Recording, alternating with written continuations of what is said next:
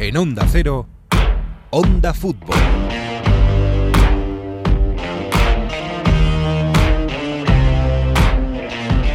Abril 2021, algunos han despertado. Sí creo que los hinchas ingleses ya saben que la UEFA no les va a devolver el fútbol, saben que el año que viene hay un mundial en Qatar y que los ricos son cada vez más ricos y el resto pues cada vez lo tienen más difícil. Y algunos han aguantado la venta de sus clubes, las entradas caras, las camisetas a 100 euros, cuando menos, y los abonos de televisión, pues lo han aguantado con cierta tranquilidad. Pero en este abril 2021 muchos han despertado y han dicho basta. En Inglaterra, no en España o en Italia, en Inglaterra. ¿Y por qué? Están los estadios vacíos y las calles llenas, y el fútbol allí se defiende. Bienvenidos al episodio 30 de Onda Fútbol. En Onda Cero, ver cómo termina, casi nunca termina en gol, casi nunca termina en gol, casi nunca termina en gol. El Messi hasta el fondo, casi nunca termina en gol. ¡Gol! ¡Casi nunca termina en gol! Onda Fútbol. Fútbol internacional con Miguel Venegas. Palla all'area di rigore, si gira Cassano, magico movimento, Balotelli, rete! Rete! David Villa darting through the middle. He's got it between the two, and he's won the game for Spain.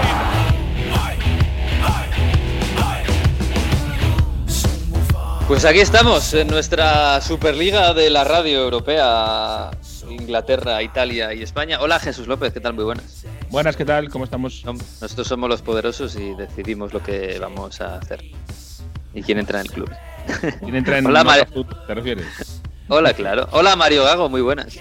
¿Qué tal? ¿Cómo estáis? Buongiorno a porque a los, a los italianos les, les dejamos, pero bueno, porque tenéis a la Juve y tal. Y... Pero no es fundador, ¿eh? No, no. Ay, qué semana más buena para reivindicar que hay gente que puede cambiar el mundo del fútbol sin tener dinero. Hay, hay gente que puede cambiar el mundo sin tener dinero, pero es complicado, ¿eh? Es muy complicado. Vamos a ver por qué camino vamos, porque tampoco el camino por el que vamos, bueno, ahora lo vamos a hablar. La- la- Que por ci- lamentablemente os tengo que corregir. Hay gente que ha cambiado el fútbol porque tiene dinero. Lo que es que Sí. es mucha gente con poco dinero cada uno. Pero es que al final, por lo que han Sí. cambiado el fútbol es porque tienen dinero, ¿eh? Ojito, lo siento Claro. mucho por estropearos el, el tema, Sí. pero. Es verdad, cada uno en su casa con su poquito de dinero que ponga en el fútbol ya es una pequeña revolución. Pero aún así, el fútbol no va por ese camino, ¿eh? Mm, Nos puede gustar más o os puede gustar menos. Oye, que Mario, por cierto, antes de meternos en todo esto de la Superliga y, y del fútbol inglés y cómo, cómo nos ha, no sé si salvado, pero cómo ha cambiado la situación en una semana increíble. Eh, En Italia, ¿cómo está? Eh, Abrir las terrazas, ¿no?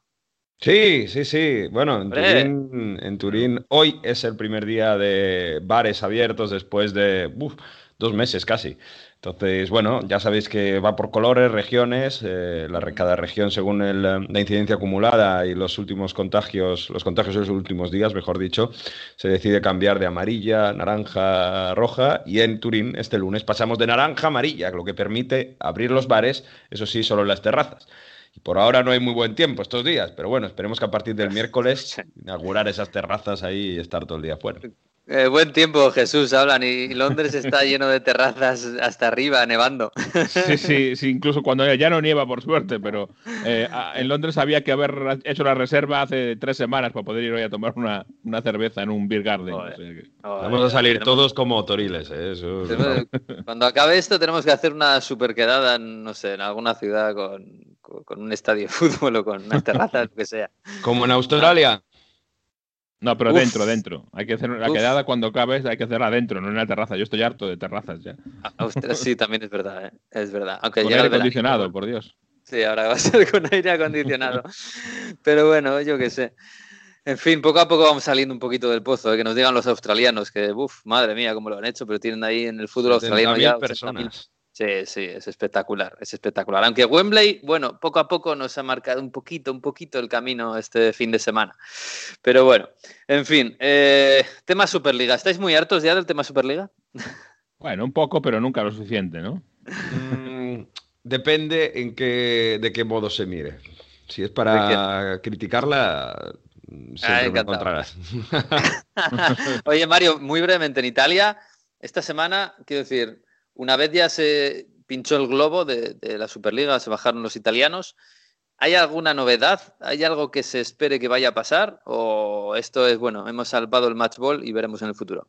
Se espera alguna, digamos, en el Consejo Federal, en el Consejo de la Liga sobre todo, que se quite algo de poder a gente como Marota, que es eh, el CEO del Inter, que incluso la Juve se le arrincone un poco más porque ha tenido ese papel eh, casi de cofundador de la Superliga. O sea, que sí que se espera que se intente arrinconar más a los grandes equipos eh, Juve, Inter y Milan dentro de los poderes o más bien de las delegaciones que tienen de la Liga. Pero de ahí a que se consiga, vamos a ver, eso también es una guerra, ya sabéis, Lotito, Cairo, el presidente del Torino, Gaceta de los Sport y Marca, que van a tener contra Agnelli y eso, bueno, guerra de despachos, pero a nivel deportivo y a nivel importante, prácticamente nada.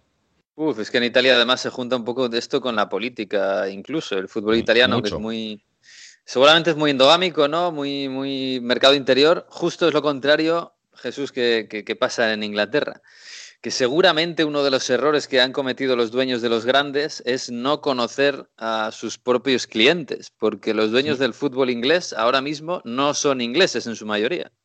Sí, o por lo menos infravalorarlo, ¿no? Porque a lo mejor por ahí viene el problema. Como dices tú, también hay dos tipos, yo creo, de dueños de clubes ingleses. Por un lado están los que están allí por el dinero y por otro lado están los que están allí por la reputación. Entonces, claro, curiosamente, no es casualidad que el Chelsea y el City fueran los más reluctantes, los más eh, eh, los primeros en salirse, porque claro, mm, aunque pudieran ganar más dinero si la reputación se les caía, eh, eso era lo primero que ellos buscan. Sin embargo, los dueños americanos de Liverpool, del United, etcétera, van más en busca de dinero, con lo cual estaban más dispuestos a aguantar una tormenta de, relaciones públicas si luego conseguían mejorar la cuenta de resultados. Yo creo que va un poco por ahí la historia. Pues eh, bueno, ha sido una semana, la semana pasada, una semana increíble, una semana vertiginosa, sobre todo los primeros días en que salió lo de la Superliga y luego que se pinchó ese, ese proyecto y se pinchó por Inglaterra. ¿Y por qué por Inglaterra? Porque ¿no? en España no hemos visto una enorme contestación más allá de, bueno, de foros y de aficionados. En Italia un poquito más, pero tampoco eh, ha habido una gran revolución, pero la revolución se ha habido en algún sitio. El, V de Vendetta ha venido de Londres, de, Inglaterra, y de, bueno, de Londres, de Manchester y de Leeds y de Sunderland y de Newcastle y de todos los sitios. Y queremos saber por qué, o explicar un poco por qué. Compañero de Toque Sport, Álvaro Romeo, ¿qué tal? Muy buenas. Hola, muy buenas. ¿Qué tal? ¿Cómo estás? Bien, bien, con ganas de encarar el último tercio de la temporada. Eh, está bonita además aquí en Inglaterra porque el City acaba de ganar un título eh, que parece que es ya una costumbre que gane la Carabao Cup y porque todavía está por decidirse quién va a entrar en Liga de Campeones, que me parece que ahora mismo es la batalla más bonita que tenemos en la Premier League. Hombre, fíjate que el Arsenal y el Tottenham se han quedado sin, Euro, sin Euroliga esta o eh, Superliga, pues se han quedado sin Champions también el mismo año, ya no tienen salvación. Sí, eh, estoy, contigo y aparte te digo una cosa, ¿eh? ahora que ya lo de la Superliga de momento ha quedado un poco paralizado, creo que es el momento también de empezar a repensar la nomenclatura esta del Big Six que se da en Inglaterra, los seis mejores equipos en teoría, porque ahora mismo yo miro la clasificación de la Premier y ese Big Six... Mm no entre los seis primeros. El Arsenal está, de hecho, con 46 puntos, que es una puntuación lamentable para un equipo que debería estar mucho más arriba. Sí, sí, desde luego. Pero sí es que una de las cosas que me ha hecho gracia a mí esta semana en, los defensores de la Superliga era que tanto en Inglaterra como en España como en Italia se hablaba siempre de un equipo que, claro, que es el que todos tenemos en mente y que, y que no está en ese grupo de fundadores y que, bueno, ellos decían, no, hombre, pero seguro que les invitábamos. Estoy hablando de en España del Sevilla, Estoy hablando de en, Italia a lo mejor del Napoli, que ha estado últimamente bastante en Champions, Atalanta incluso, y en Inglaterra Leicester. Claro, es que el Leicester de Brendan Rodgers lleva ya unos años que no se baja de ahí, ¿eh? De, si no está entre los cuatro primeros, está hasta el final entre los cuatro primeros. Sí, y a ver si este año aguanta. El año pasado, en la última jornada de la Premier League, cayó de la cuarta a la quinta plaza, una pena para ellos. Y esta temporada podría sucederles algo similar porque el Chelsea desde atrás está pujando muy fuerte. Eh, me espero un arreón del Liverpool y del Tottenham simplemente por orgullo. Pero estás ahí abriendo un melón que, es un tema para hablar largo y tendido, porque estaban mirando las clasificaciones de las principales ligas más la holandesa, o sea, las cinco grandes ligas más la de Holanda, y ahora mismo habría diez clubes el Sporting Club de Portugal, el Oporto, el Leicester, el Sevilla, el Leipzig, el Atalanta, el Ajax, el Lille, el Wolfsburgo y el Frankfurt. Que tendrían que recibir una de las cinco invitaciones para esa hipotética Superliga. Y son diez clubes. Como lo han, explicado, Y eso dejando fuera como gente como el Benfica, por ejemplo. Y, ya no voy al Porto, al Benfica, ojo, ¿eh? No, pero el Benfica va tercero y no, no iría a la Champions. Pero quiero decir, ahora mismo hay diez que irían directamente a la Champions y solo habría cinco invitaciones. Es que ni siquiera han sabido explicar ese, ese problema que se nos plantearía, un problema práctico además, que se iba a plantear dentro de un mes nada más. Sí, fíjate que estoy pensando, a lo mejor se plantean un playoff entre estos eh, equipos para esas cinco plazas y ese playoff de entrada a la Superliga podría ser más bonito que la propia Superliga. pues sí, unas finales hay Leicester contra Lille, ¿no? Por ejemplo, el Lille está para ganar la, Liga Francesa, que por cierto ayer vivió un partido loquísimo y precioso contra el, contra el Lyon, que a lo mejor en España, claro, no, no lo vivimos tan bonito como para ayer el aficionado francés que ve el partido del, del Lyon contra Lille y es, y es algo que es muy grande, ¿no? Y que es precisamente contra lo que va esta Superliga o, lo que amenaza esta Superliga. Em, pero Álvaro, en Inglaterra, eh, claro, yo me preguntaba, ¿por qué Inglaterra? ¿Cómo explicamos a la gente que esto se ha venido abajo porque Inglaterra se ha bajado del carro? Inglaterra que en teoría, o por lo menos los equipos ingleses eran los que más iban a ganar, porque eran seis equipos. Sí. Pues yo creo que porque en Inglaterra todavía existe un sentimiento de protección a lo propio que no, no hay en España ni, ni, desde luego en otras ligas, eh, porque en Inglaterra mm, existe una especie de principio de solidaridad, eh, se tiene mucho cariño a las copas, a la Copa de la Liga, eh, se tiene mucho cariño a las competiciones domésticas. Y yo el martes me fui para Stanford Bridge, que lo tengo a lo de casa además, y estuve hablando con algunos aficionados, chavales, muchos de ellos, eran todos jóvenes además, los que dice Florentino que se aburren con el fútbol. Y me contaban todos que ellos creían todavía en, el mérito para clasificarse para Europa y que esto era algo que la Superliga eh, estaba, estaba negando. Y también en Inglaterra existe una cosa que no existe tan fuerte en España, que es el match day, que no es solo ya el día de ir a ver el partido, sino eh, la experiencia de ir como visitante a una ciudad cualquiera de Inglaterra, eh, pillar el tren a las 10 de la mañana, tomarte unas, unas cervezas en el tren yendo al partido. Y había aficionados que me contaban que tenían miedo de que cada vez hubiese menos partidos eh, contra equipos ingleses fuera de casa, que cada vez hubiese menos, porque esos partidos perdiesen valor, porque la Premier League ya no daba automáticamente acceso a, a clasificación europea. Y para los ingleses eso es lo máximo, el match day el salir de casa, eh, pasar 24 horas fuera, el emborracharte en una ciudad eh, cualquiera, en Stoke, en Scunthorpe, donde te toque, y pasártelo bien. Entonces, eh, es que es una cultura que está muy arraigada aquí en Inglaterra y yo creo que ha fracasado por, porque es que en Inglaterra se tiene mucho cariño a la competición doméstica. Sí, me estaba acordando de esa pancarta, no sé si fue en, Stanford Bridge o fue en Leeds. Eh, queremos las frías noches de Stoke. Eso sí, queremos, queremos las frías noches de Stoke, que es como algo tan maravilloso que, que siempre hablamos ¿no? de Stoke. Además, un, un estadio complicado para los equipos, un estadio, un equipo rocoso y tal. Bueno, un poco es un, es un símbolo muy romántico, quizás muy poco estético para un aficionado neutral, pero es un, es un símbolo bastante certero ¿no? de lo que es el fútbol inglés. es verdad lo, que decía eh, Álvaro sobre el, el Way Day, el Match Day. Yo siempre recuerdo en esos viajes, por ejemplo, de Londres a Manchester, siempre eh, veía a esa gente y a veces hablaba con ellos y tal. Yo recuerdo ahora, me estaba acordando ahora, según hablaba Álvaro, de unos chicos jóvenes que venían de Stevenage, que está al norte de Londres, pero al noreste, tenían que coger el tren a primerísima hora de la mañana para bajar a Londres y desde Londres coger un tren hacia el norte de nuevo, hacia Manchester, porque está así un poco dividido como en radios la, eh, la infraestructura en Inglaterra. Y me contaban que trabajaban en, en un McDonald's y eran estudiantes, pero toda la semana trabajaban en el McDonald's a salir de clase para poder pagarse el fin de semana el viaje. En este caso eran accionistas del Chelsea, pues eh, a donde jugase el Chelsea. Y, era así, ese era su fin de semana, ir con los amigos y, como dice Álvaro, pues con sus latas de cerveza en el tren y, hacer eso. Y eso desde joven, lo hacen jóvenes y lo hacen mayores, matrimonios mayores, el, marido y la, y la esposa que van a, a donde sea a seguir a su equipo. es una tradición. Es más, eh, es que el año pasado eh, hubo una campaña en Newcastle eh, por la que en foros muchos aficionados estaban tratando de alimentar las ganas en los aficionados del Newcastle de quitar, de, renunciar al bono del club. Y había muchos, había muchos aficionados que no renunciaron a eso porque en el momento en que, en el que tú renuncias al bono, pierdes también ese derecho, ese privilegio eh, a viajar con el equipo eh, fuera de casa.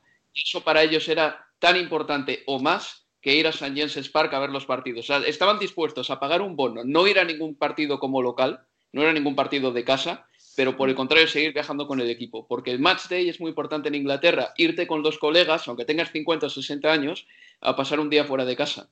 Eso está súper arreglado. Y está el privilegio que, como digo, hay codazos por acceder a las entradas que hay visitantes. Y como dice Álvaro, si pierdes puesto en la cola, eh, al final te quedas sin, esos viajes. Y, eso es eh, muy llamativo lo del Newcastle, porque hay que recordarlo que antes de la pandemia, en las navidades anteriores a la pandemia, el Newcastle ofrecía los abonos dos por uno. ¿Por qué? Porque el campo se estaba vaciando, porque la gente del Newcastle, eh, como quería protestar para que Ashley se, se vaya a vender al club, estaba dejando de ir a los partidos en masa y veíamos unos partidos eh, con mitad de aforo, que esto en Inglaterra en la Premier es absolutamente impensable y es algo súper llamativo, aunque aquí en España estemos más o menos ya acostumbrados. Y, hay que recordar que el poder del fan, como decíamos, está ahí. Y no es poder del fan porque eh, sea una cosa romántica y apele a, al corazón de los dueños que se derrite ante esas historias humanas. No, no, es porque eh, es eh, al final el, grifo financiero viene de los fans, de que mm. compren las entradas, de que compren las camisetas a 100 euros, de que paguen eh, la suscripción de televisión, viene de ahí, no viene de otra cosa. Sí, yo me estoy acordando de hace un par de años cuando estuve en Wembley, una final de ascenso. Eh, trabajando y un compañero cámara me dijo, Joder, me llama la atención que hay muchas mujeres y hay muchas familias que vienen juntas y tal, que en España no se ve tanto. Y, bueno, tiene que ver con eso. También me acordaba de, la, de Sunderland I Die, de la, la, serie esta del Sunderland, donde creo que la primera escena de todas es en la parroquia, que está en, eh, cerca del estadio, ¿no? Y están ahí rezando todos, empezando la temporada, es un poco la comunión. De todos modos, eh, por hacer un poco de abogado del diablo, Álvaro, esta, semana hemos visto eh, protestas eh, contra los Glazers otra vez en, esta, Old Trafford. Claro, quizás los hinchas ingleses, como todos, eh, como todos en Europa, han soportado muchas cosas, han dejado, digamos, que si, si, ahora están diciendo que les roban el fútbol, han dejado que les roben ya demasiado fútbol como para ahora ponerse, digamos, a la gresca e intentar, bueno, se ha hablado de, intentar copiar el 50 más 1 de, de, Alemania, que a mí me parece muy complicado, ojalá lo consiguieran, pero quiero decir, se han dado demasiados pasos como para ahora frenar la marcha que lleva el fútbol, incluso en Inglaterra, donde, donde bueno, existe esta, esta cultura más popular que en otros países? Mira, yo creo que lo del implementar el 50 más 1 va a ser muy complicado en Inglaterra. Eh, desde luego a corto o a medio plazo lo veo prácticamente inviable. Eh, porque, claro, es que es quitar propiedad de un, de un, club a alguien que lo tiene legítimamente. Claro, es complicado. No, no, tendría que entrar el gobierno. Ahí, no sé si el gobierno ahora quiere mancharse las manos con eso. Eh, Luego también eh, tenemos, que, tenemos que decir que mm, tenemos en Inglaterra eh, a unos dueños, en la mayoría de los casos, que están muy desvinculados a priori del club, como por ejemplo Kroenke, que se dice que no aparece por el campo del Arsenal, aunque sí que aparece más de lo que se piensa. Un Abramovich que mm, ahora mismo creo que no puede entrar en Inglaterra. no, puede, vivir, puede entrar, pero porque, porque se ha conseguido el visado israelí, pero no puede vivir en Inglaterra. Ah, es verdad, que es verdad que había conseguido el, pasaporte israelí. Eh, eso es, el, matiz es ese. Eh, pero yo creo que los fans nunca han perdido la voz en Inglaterra. Eh, creo que siempre han tenido la oportunidad de manifestarse y que su presión eh, normalmente suele surtir cierto efecto, porque me da la sensación de que la externalización completa de los clubes ingleses, porque los dueños están fuera en Estados Unidos o en eh, Tailandia, donde toque, la externalización completa no existe. A los fans todavía se les escucha. Pero yo lo que quiero decir aquí es que hay una diferencia muy sustancial entre la protesta del pasado martes en Stamford Bridge y la protesta que hubo el viernes en los aledaños del campo del Arsenal. En el Arsenal hay un descontento con Kroenke y en el Chelsea no hay un descontento tal con Abramovich. Eh, los aficionados de Chelsea, que no eran solo de Chelsea, sino también eh, los alrededores de Stamford Bridge, había aficionados del United y del Arsenal, estaban protestando contra la Superliga. Los aficionados del Arsenal estaban protestando el viernes contra algo más, que era contra el dueño del Arsenal un club que tenemos que recordar que cuando en 2017 no se clasifica para la Champions para, por primera vez en veintipico años, parecía que podía ser un accidente, un desliz, nada más que eso. Bien, si mm. no gana la Europa League, el Arsenal va a estar cinco años fuera de la Champions, cinco años fuera de la Liga de Campeones, que es un auténtico desastre. Y los aficionados del Arsenal no soportan eso. Entonces yo creo que ahí hay una diferencia sustancial. había dos protestas, ambas por la Superliga, pero una de ellas aparte era contra el dueño del Arsenal. Sí, y luego la de, la de, la de Stanford Bridge, este, este, Stanford Bridge, no, perdón, eh, Old Trafford, Sí. este sábado, que no había partido, porque no había partido en Old Trafford, y de repente hay una concentración, pues, pues supongo que llevada a través de redes sociales, eh, etcétera, con otra vez los colores eh, amarillo y verde que, que- que vimos hace ya muchos años con las protestas contra los Glazers. Quiero decir, todo esto puede llevar a algún lado, algún, alguna implosión, porque se ha hablado, bueno, ha- ha, dimitido Woodward, el, el CEO del, o el director general del Manchester United. Eh, que también se ha hablado de que podría dejar el club. eh, bueno, incluso ha aparecido, creo que el dueño de Spotify ofre- ofreciéndose a comprar el Arsenal, ¿no? Eh, eh, ahí, eh, quiero decir, ¿puede haber algún movimiento detrás de, de- de este pinchazo de, de la Superliga de que los grandes clubes de Inglaterra cambien de dueño? Eh, yo creo que los primeros castigos ya se van a ver eh, por haber intentado hacer la Superliga eh, y las primeras represalias, consecuencias ya se están viendo, ¿no? Por ejemplo, Ed Woodward, que ya va a salir del Manchester United. Eh, también fuentes del diario The Athletic eh, han revelado que al Tottenham no le va a caer ningún partido de la Eurocopa 2020, prácticamente como castigo por lo de la Superliga, que esto lo decide el gobierno británico, que no es tontería. Eh, al final Esto es no lo una- decide UEFA, lo decide el gobierno británico. eh, sí, el gobierno británico, según The Athletic, ¿eh? Eh, ya está planeando, bueno, pues eh, mm, imponer este castigo al Tottenham por su participación, su, su implicación en tramar la Superliga. Tengo la sensación de que para que se produzcan cambios profundos tienen que pasar más cosas. O sea, no, no tengo la impresión de que lo que ha sucedido esta semana vaya a ser definitivo para que se vayan en bloque los seis dueños de los seis clubes ingleses. No, yo creo que no va a ser así. Pero sí que es verdad que a partir de ahora eh, la auditoría que van a hacer los propios fans a todo lo que hagan los dueños va a ser mucho mayor, porque se ha roto ya ese hielo. Es decir, las protestas de esta semana es algo que no había visto yo en mucho tiempo. Sí, Contabas. Jesús, que, que que los eh, 14 no implicados en la, en la Superliga eh, estaban todavía en una posición muy dura contra estos equipos, ¿no? Y, Sí. y que le ibas- le iban, les iban a sancionar de alguna manera, incluso haciéndoles el vacío, com- como, decía en Italia Mario. Sí, vamos a ver, al final, eh, lo que son las sanciones, yo tengo la sensación de que cuanto más tiempo pasen, eh, más está intentando dejar que se enfríe todo un poco y que se pueda eh, salvar la historia con un, con un cachetito, ¿no? A, a mí me da la sensación, porque están dejando pasar un poco de tiempo y no tomando una decisión en, en caliente. Aún así, yo creo que el problema ahora principal es más para los ejecutivos que para los dueños, porque los dueños es otro proceso, como decías, hasta el, el fundador de Spotify, Daniel Eck, que ha filtrado que para su proyecto para el Arsenal eh, tiene el apoyo de Henry, de Bergkamp y de Patrick Vieira. O sea, fíjate que tres. Pero claro, si tú eres el dueño del Arsenal, aunque ahora estés incómodo y quieras vender, sabes que este es el peor momento del mundo para vender un club. Sí, claro. Eh, eh, eh, cualquiera de los seis de la Superliga en Inglaterra y el Arsenal en concreto mucho más que está décimo. el Arsenal más. O sea, Entonces, se junta claro, la crisis. vas a hacer la peor venta posible, con lo cual yo no me creo que ahora de repente mañana vaya a decir Kroenke y vaya a vender el Arsenal. Puede ser que eh, esto cambie la perspectiva tanto suya como la de los fans, que esté muy incómodo con esta propiedad y que piensen poner en marcha un proceso de venta que nunca va a ser ni mucho menos fácil, ni rápido, ni nada de esto. Como mucho. Pero luego en la otra parte, como decís, están los directivos. Los directivos, lo ha dicho la Premier League, eh, lo ha filtrado, por ejemplo, a Sky, que dicen los otros 14 clubes que como vuelvan estos directivos a las reuniones de la Premier League, les van a hacer el vacío, porque no confían en ellos. Porque sienten que les han estado mintiendo como vamos a intentar todos juntos sacar adelante la Premier League y mejorarla, y por detrás estaban buscando el plan para, eh, para cargarse Claro. a medio plazo la Premier League. Con lo cual, Sí. por ahí, yo creo que puede ser un problema gordo para los eh, eh, Ed Woodward, que ya, que ya ha dimitido, para eh, Ferran Soriano, etcétera, etcétera. Incluso Ed Woodward, fíjate cómo es de, mm, eh, de tóxico ahora el concepto de Superliga en Inglaterra. Ed Woodward ah, está soltando su versión a través de ciertos medios, diciendo que en realidad no tenía nada que ver con, con, con la Superliga, que él pasaba por ahí, que se le impusieron los dueños sin decirle nada y que era dimitido porque no quería la Superliga.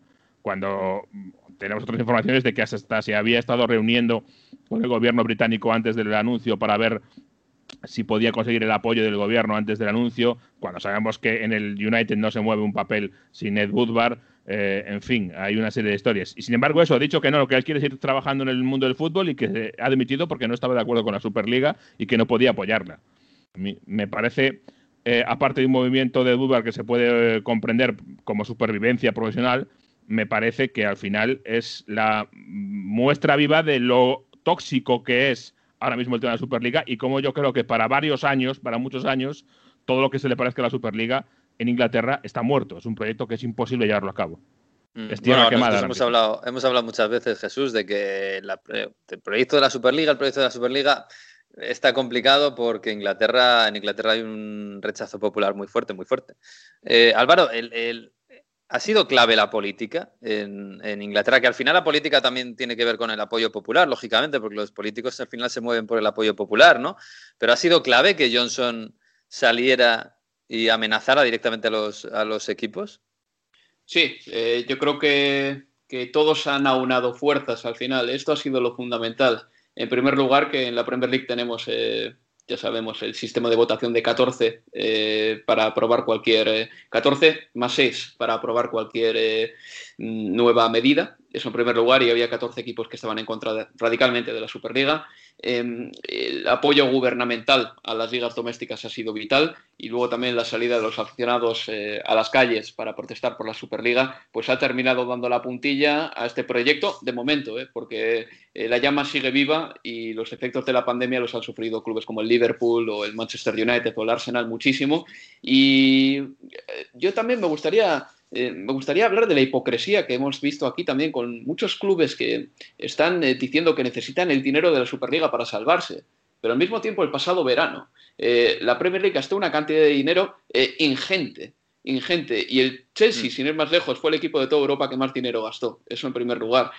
aunque es verdad que luego ya en el mercado de invierno, enero de 2021, se ha visto que la contención en el gasto ha sido espectacular y muy llamativa en comparación a otros años. Es decir, en el verano de 2020 los clubes ingleses se pegaron la última cena, por decirlo de alguna manera, y ahora ya están pensando un poquito, igual no vamos a gastar tanto, pero unos clubes que gastaron tanto hace nueve meses en un contexto pandémico exactamente igual al de ahora, no mm. pueden ir dando lecciones y no pueden ir pidiendo limosna y no pueden ir organizando una Superliga porque no tienen dinero, porque ellos ya se han gastado ese dinero. Sí, hombre, el Manchester United estuvo hasta finales de agosto llamando a la puerta del Dortmund con 100 kilos para fichar a, a Jadon Sancho. Y, es más, eh, hay un señor que se llama Mino Rayola, que lleva a un señor que se llama Erding Haaland, que hace, que fueron tres semanas, estuvo de, de, gira, estuvo de gira en Barcelona, en Madrid y en Londres, a ver quién ponía pues 180 kilos, creo que son, por Haaland, más 20 para Mino Rayola, más 20 más para el padre de Haaland, más 30 por temporada para, el jugador. Yo, claro, yo cuando, cuando me venden esto de, no, los clubes necesitan refinanciarse para esta crisis porque no tienen dinero, eh, yo creo que el, que el resultado, aparte de todo el resultado social y, creo que un desastre social que hubiera sido para el, los, el resto de equipos que no estuvieran en la Superliga, ¿no? Y, y es en realidad es una cascada que va hacia abajo, ¿no? Los que verdaderamente tienen problemas son los eh, eh, clubes modestos. Pero más allá de eso, creo que el resultado de una inyección de capital muy grande a los 15 equipos más importantes de Europa hubiera sido que esos 15 equipos más importantes de Europa pagaran más por los 15 jugadores más importantes de Europa. Quiero decir que el, dinero al final de Madrid lo iba a utilizar para, en vez de eh, poner 100 kilos por Haaland, poner 200. Y el dinero se va pues al Dortmund, en este caso, que también estaría en los planes de estos, estaba en la Supercopa. Y así con todo, para fichar a Mbappé y dar el dinero al París, que también en sus planes estaba estar en la, en la, en la misma Superliga. Al final por ahí viene lo del Bayern de Múnich, ¿no? Que proponía que se mirara más hacia el control de costes que mm. hacia, que hacia el aumentar de esta forma los ingresos para luego que al final acabamos en el mismo sitio todos, porque si al final todos los clubes grandes de Europa aumentan sus ingresos en un mismo porcentaje, pues vamos a estar igual, solo que pagando todo más caro. Eh, y por ahí es donde yo también es verdad que veo mucha hipocresía por todos lados, porque por un lado, Guardiola y Klopp decían esta semana, no, pero lo que hay que hacer es eh, rebajar el número de partidos. Y nosotros cada vez que nos pregunta la UEFA se lo decimos a la UEFA y no nos hacen caso. Ya, pero es que a quien tienes que decir eso es a tu club, que es quien está presentando a la UEFA para ver más partidos y más dinero.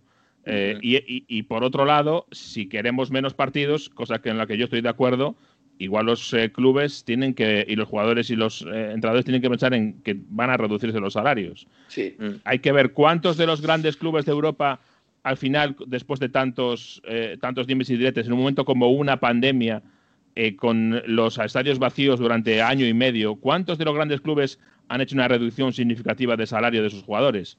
Mm. Casi ninguno. Yo creo que es el Arsenal que ha tenido, que ha tenido y el resto han sido como aplazamientos y este tipo de cosas, pero no reducciones. Entonces, ¿por qué ahora como jugador me pides que haga menos partidos para salvar, para eh, preservar la calidad del fútbol y la salud?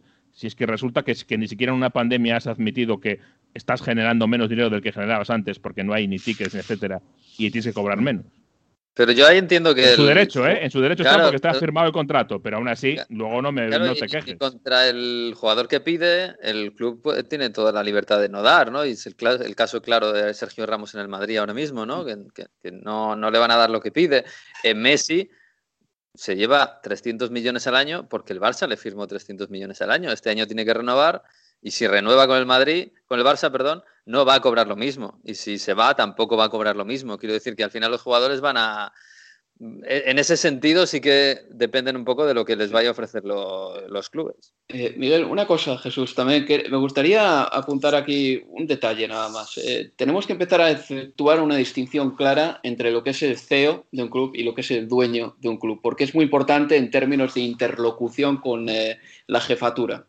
Eh, en el Real Madrid o en el Barcelona no es descabellado pensar que hay una interlocución entre Laporta y Kuman o entre Florentino Pérez y Zinedine Zidane.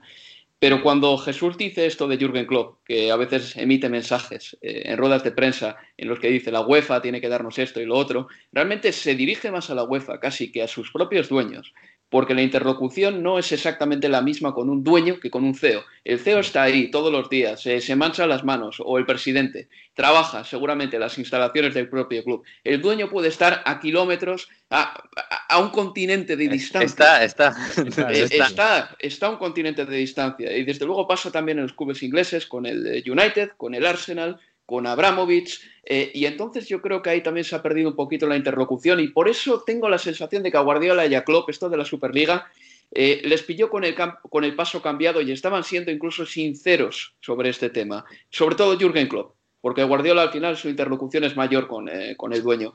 Pero en el caso de Jürgen Klopp, de verdad que parecía un poco perdido cuando hablaba de la Superliga, y es un entrenador que ha gritado en el desierto públicamente muchas veces eh, en los últimos dos años por la cantidad de partidos que se están jugando. Y lo hizo también cuando la Copa de África se jugó en el verano de 2019 y sus jugadores llegaron reventados para jugar la liga de 19-20. Quiero decir, eso es algo que el club ya ha hecho bastante anteriormente.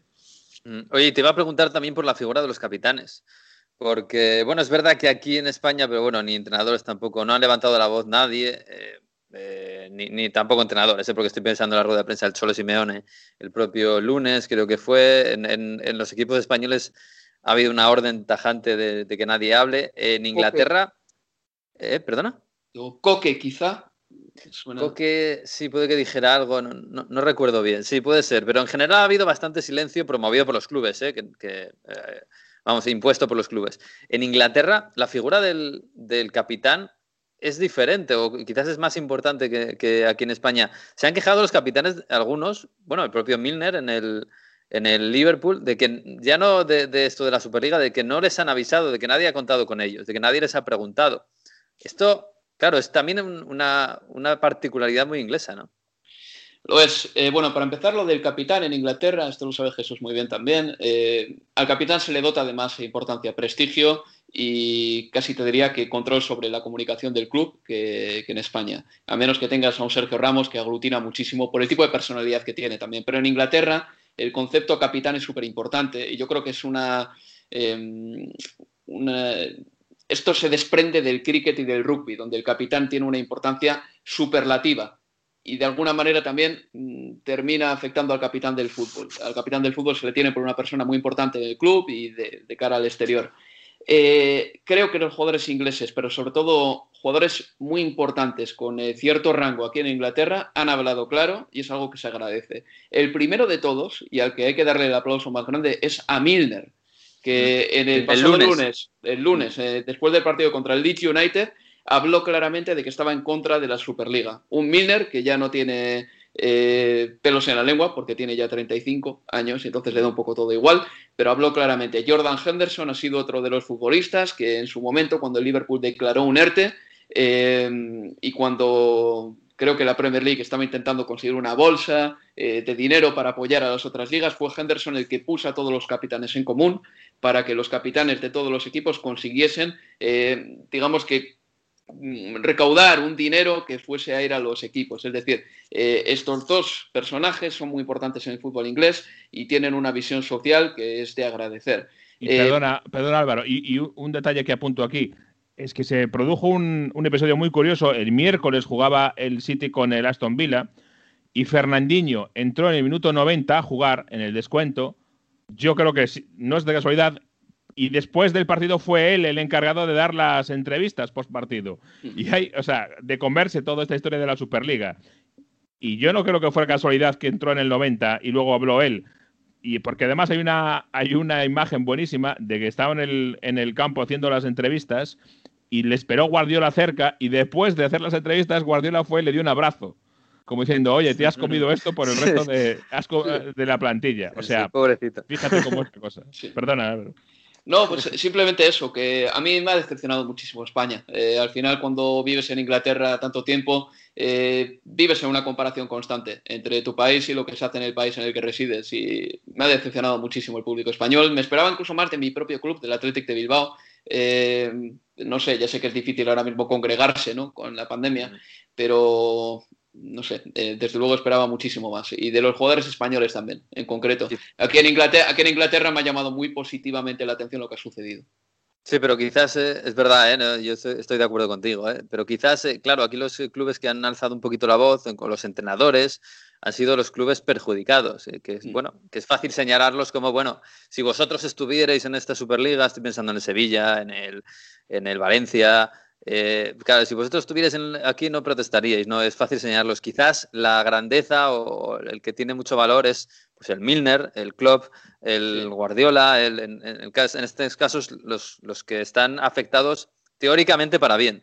pero, los que son los, yo aquí apunto, en este caso. Eh, y en este caso, que yo creo que hay demasiado miedo a molestar a gente poderosa en España en ese sentido.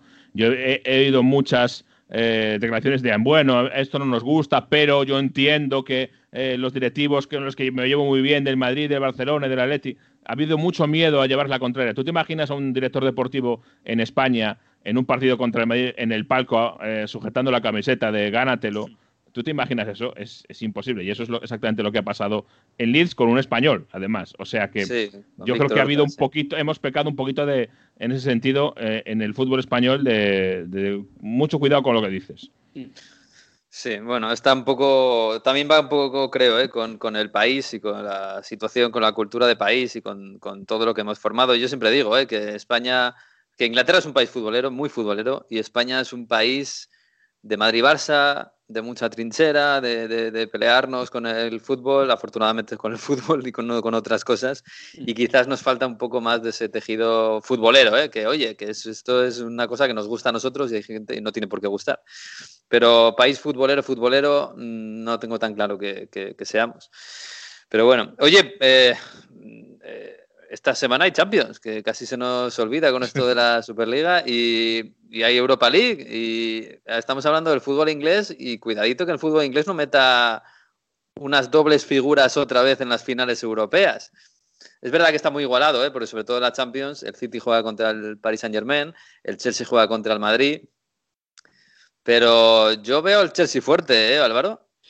Eh, le veo bien. Estuve narrando el partido del Chelsea contra el West Ham el otro día y es un equipo muy sólido. Esta temporada casi ha dejado su puerta.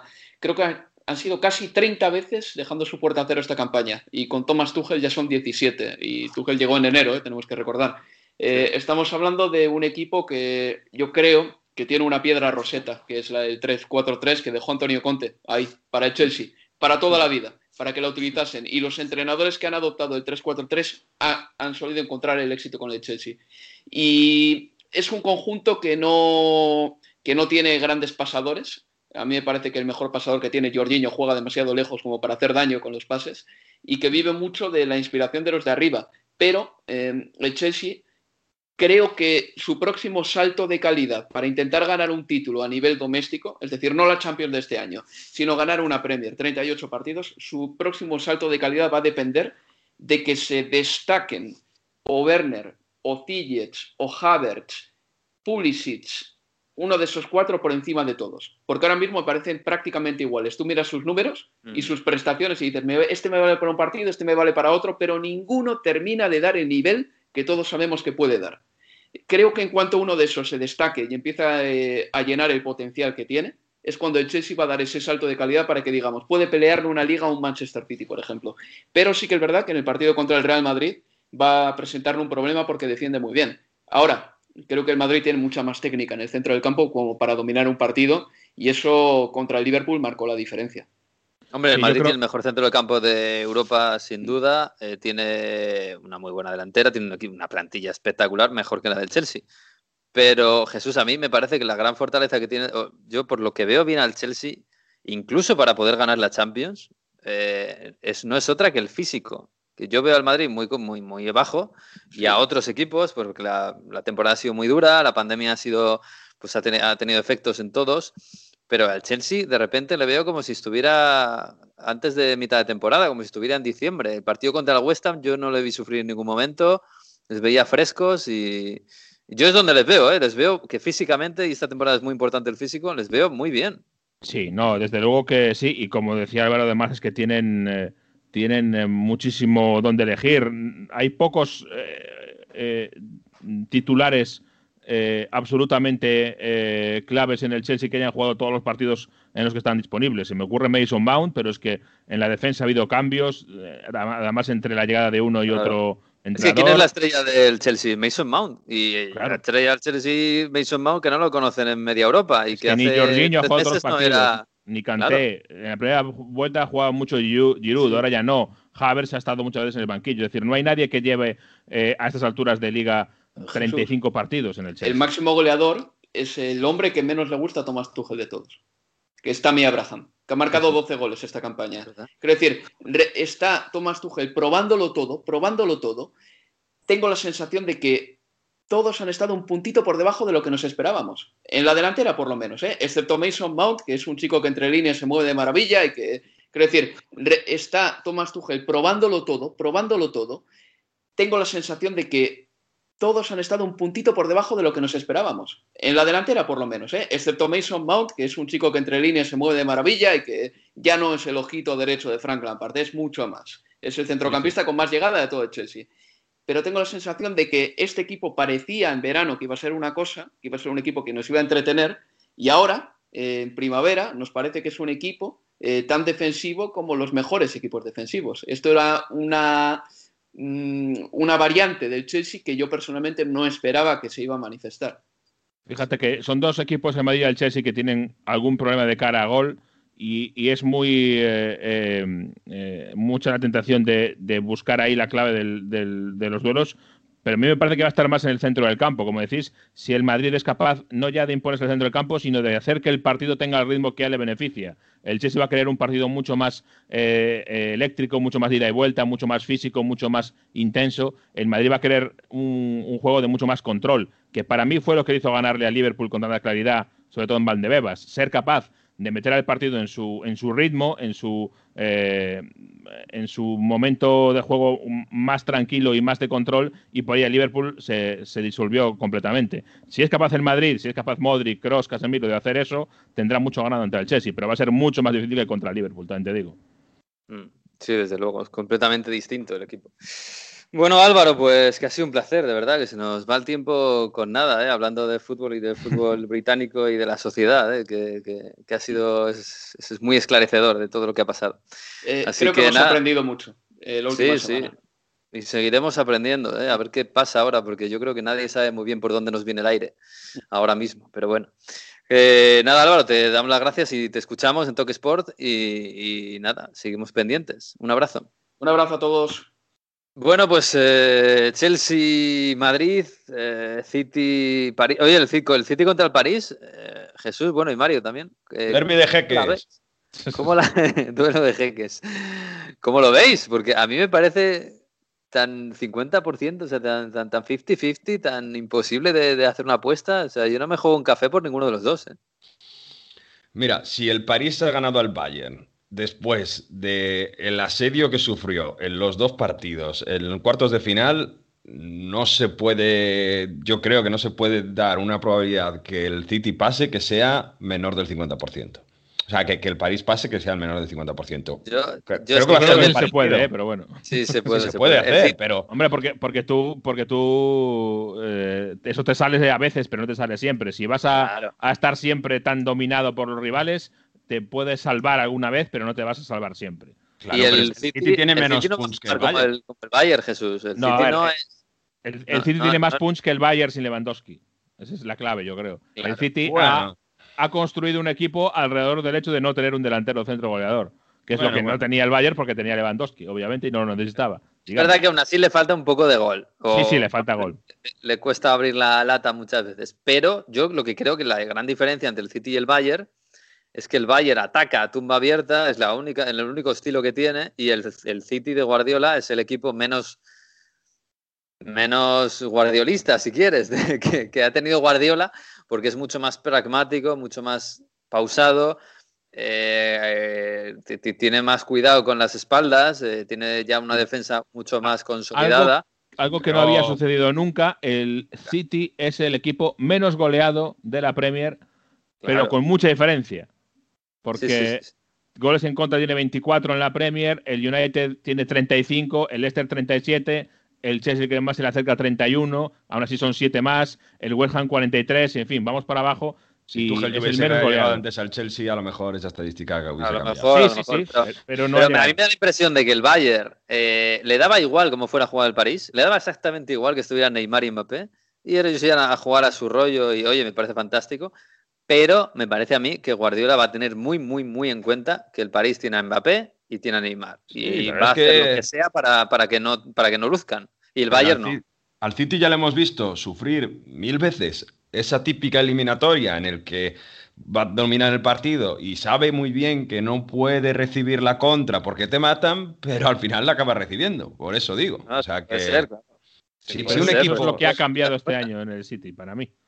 Lo que ha A ver cambiado si es la el defensa. año de- a ver si es el año de la verdad. Sí, sí. Veremos. Vamos a ver. Sí, Desde bueno, luego vale. que tiene justo el partido, yo creo, la eliminatoria exacta para testar esa, esa nueva mejora que ha hecho el City, que es exactamente lo que le mató el año pasado, porque el año pasado sí que tenía unos problemas en la- a la espalda de defensa eh, increíbles y eso fue lo que eh, terminó con su campaña de liga en diciembre, por, por- por la espalda de la, de la defensa Y en Y este Champions año con el León. y en Champions con el León. Y este año es lo que ha intentado cambiar Guardiola y es lo que ha intentado mejorar, tanto con los fichajes como con los cambios de forma de jugar, de estilo. O sea que el, el enorme test para ver el éxito o no éxito de esa reconversión defensiva está claro que es el, el PSG, porque es el equipo que o nos sorprende mucho Poquetino o va a repetir un poquito eh, lo del Valle, es decir, que va a dejar hacer un poco, eh, tener la pelota al rival y a partir de ahí eh, Mbappé corre, Di María corre, eh, Claro. eh, Neymar, etcétera.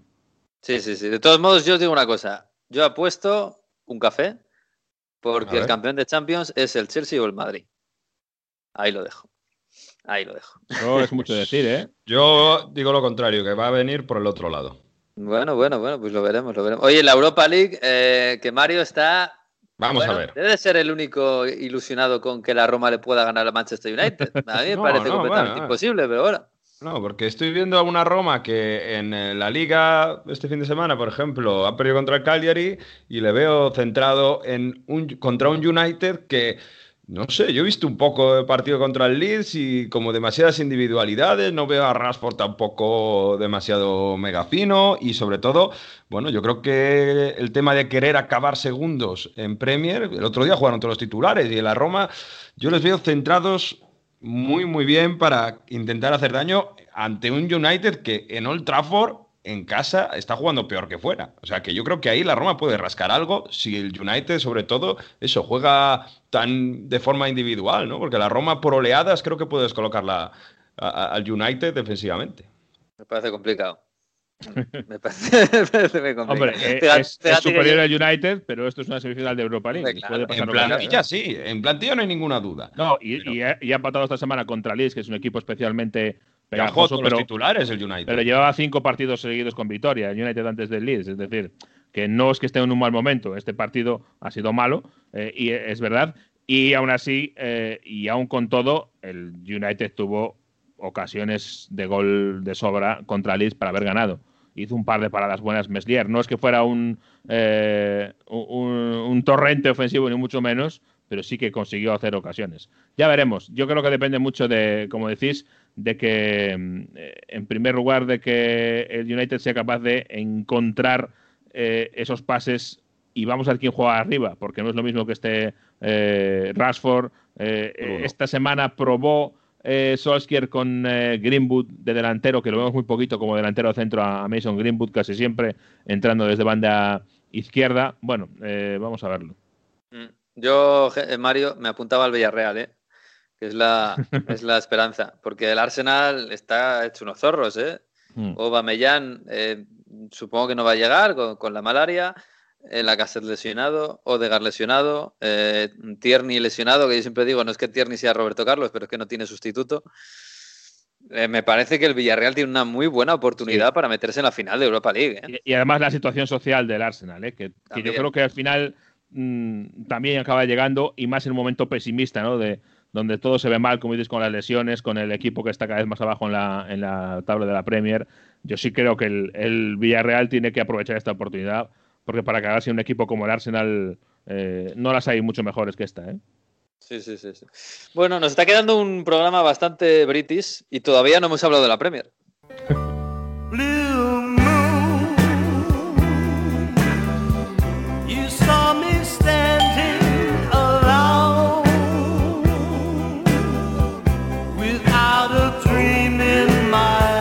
Yo sé, Jesús, que a ti te gusta más el, el que tiene más ritmo, el Blue Moon con más ritmo, pero a mí me gusta este, que es más meloso. A ver.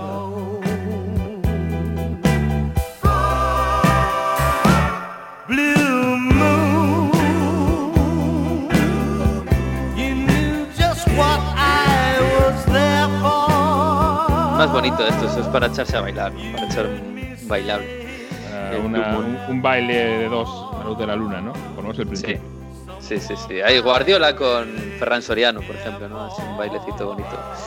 Bueno, que el City es campeón, es campeón de la Copa de la Liga. Eh, fíjate que, claro, hay cosas curiosas en esto. Primero, que el, City ha ganado cuatro, las cuatro eh, copas de la liga que ha jugado Guardiola las ha ganado.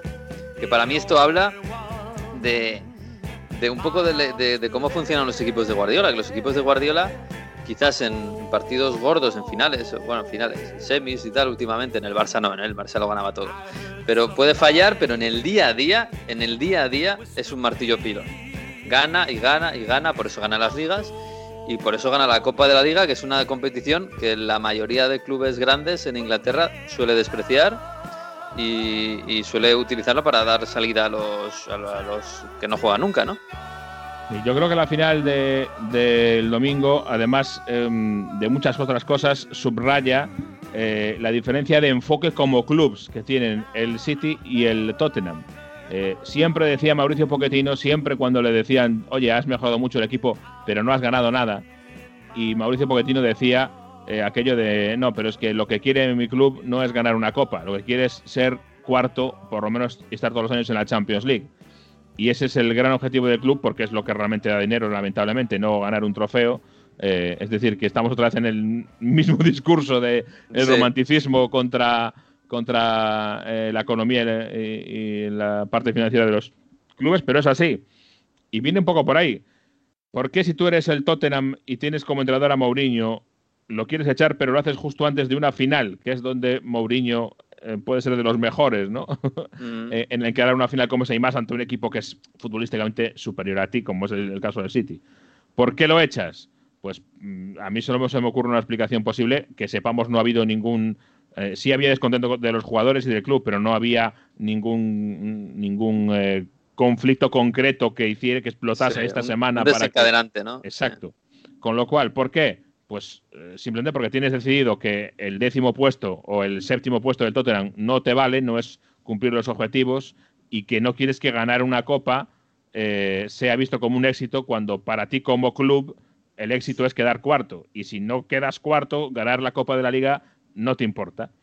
Y para evitar que toda esa eh, dicotomía se, se pudiera meter, pues eh, lo echamos antes de la final de Copa y así si la ganamos, la ha ganado Ryan Mason y no la ha ganado José Mourinho. Para mí es ese el, Es un poco fuerte. ¿eh? teoría. Voy, a, voy a echar al entrenador, no sea que gane la copa. No, es un poco heavy, ¿eh? Pero bueno, es el, es el fútbol, es el fútbol. Oye, y, y la, la otra curiosidad es que la final de la Copa de la Liga fue el último, la última final antes de la pandemia.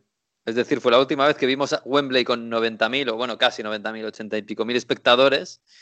Y esta final de la Copa de la Liga de 2021 ha sido la primera en la que hemos visto espectadores, que han sido 8.000, ¿no? Pero bueno, ya ver así tantos puntitos de colores en la, en la grada de Wembley ya nos anima un poquito. Ya es algo, sí, vimos en la semana pasada 4.000 en la semifinal del Leicester eh, y ahora vimos eh, 8.000, que eran 4.000 como la semana pasada, eh, invitados, gente del barrio del, del estadio de Wembley, eh, gente, eh, trabajadores esenciales de sanidad, etcétera. Eh, 4.000 y 4.000, 4.000 de los clubes y 4.000 de, de esenciales.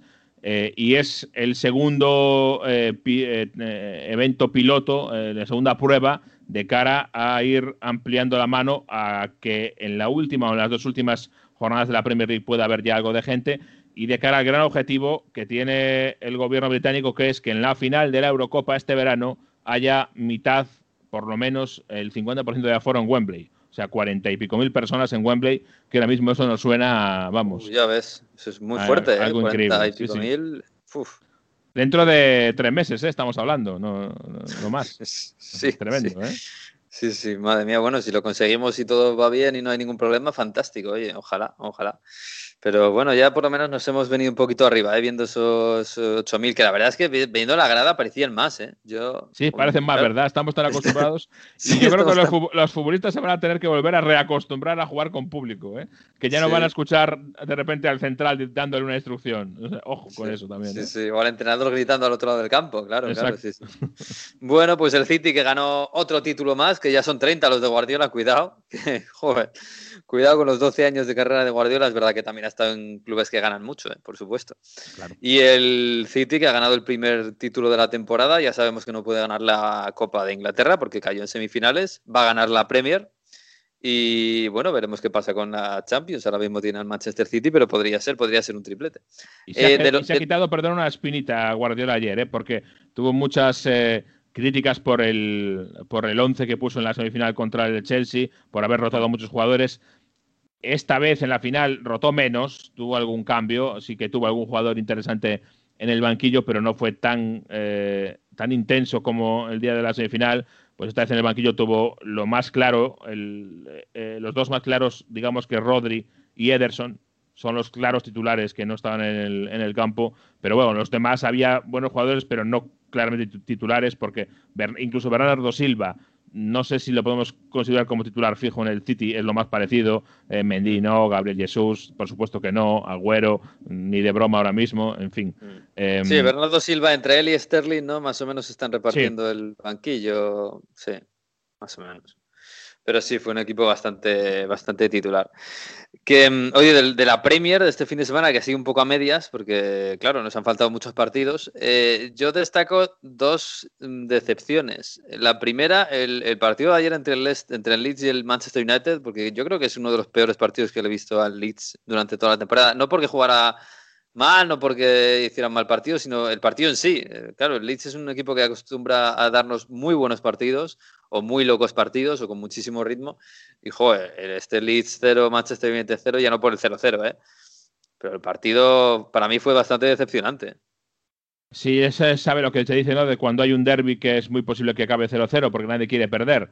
Pues yo creo que un poco así, ¿no? Los dos equipos eh, em, pusieron por delante la historia de que este- esto no lo podemos perder ni de broma y a partir de ahí ya veremos, pero no se puede perder este partido. Y mira Eh, que no se jugaba nada en realidad, ¿eh? Porque están los dos eh, un poco en tierra de nadie. No, pero han vuelto después de 20 años a, a esa ya. realidad y claro, eh, bueno, y el United lo que quiere es retrasar lo más posible la lesión del City, que por cierto se podría producir la semana que viene. No nos Ajá. olvidemos, después de este empate del United, eh, quedan 15 puntos por jugar y el City necesita, eh, tiene 10, necesita 5 más entre los que gane el City y los que deje de sumar el United.